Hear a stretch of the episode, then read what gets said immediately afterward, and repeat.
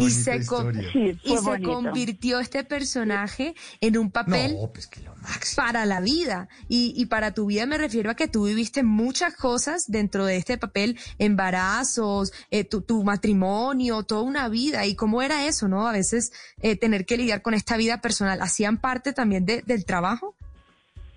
Claro, claro que sí. Pues yo me casé y este, a la semana empezó el programa. O sea, creo que ya habíamos hecho un programa antes de casarme. Yo me casé el 9 de julio de 1971. Y creo que dicen, porque yo no me acuerdo bien, que en junio se hizo el primer programa. Entonces se han de haber esperado a que yo regresara de mi luna de miel para hacer el segundo programa. Y así sucesivamente.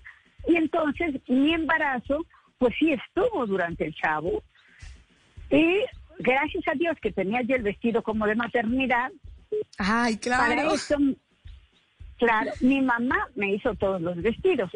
Nosotros fabricábamos ropa de maternidad en México. Ese era el negocio de mis papás. Entonces, cuando yo empecé a, cuando yo empecé a hacer la chilindrina, al poquito tiempo me dijo mi mamá, al rato te vas a embarazar y se va a notar mucho. Le dije, pues hazme un vestido de maternidad. y ella, pues sí. Y ella me lo hizo como si fuera de maternidad, pero con el moñito y el parchecito, o sea que, que después el parche fue una bolsa que me servía de mucho para guardarme los clines, los pañuelos desechables, lo que sea. Este, y, y así empezó. Nada más que fui cambiando de colores porque al principio las rayitas era un vestido de rayitas y no tenía cuello. Y se veía muy simple. Entonces dije, no, que tenga cuellito. Bueno, entonces el cuellito era de bolitas, blanca con bolitas verdes. También daba moare. Moare es que se, se ve este, la pantalla así como que se mueve. Ah, sí, sí, sí. A, e como ruido, sí. A eso le llamamos moare Exactamente.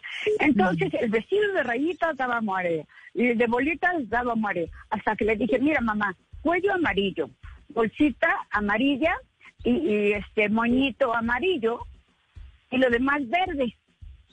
Ok, así me lo hizo. Pero una vez hacía mucho frío y le dije a la vestuario, por favor, ya sé que la chile no usa suéter, pero tráiganme un suéter que no muero de frío. y empieza a correr empieza a correr la grabación, me avienta el suéter y yo como me lo aventó, así me lo puse y me lo puse choco. Y entonces, cuando empezamos a grabar, corte grabadora. Y digo, ¿por qué cortarlo? Porque traes el suéter chueco. Así lo usa la chilindrina. Claro, claro, claro, la chilindrina no puede ponerse bien el suéter, obvio, tiene que ser así. Claro, claro. y entonces, así, pero era un suéter de color verde. Entonces no se notaba mucho la diferencia y dije, no, para que se note, un rojo. Rojo. Y me compré mi suéter rojo. Y así salí. Y mira que en aquel entonces no, no querían mucho en televisión los colores rojos.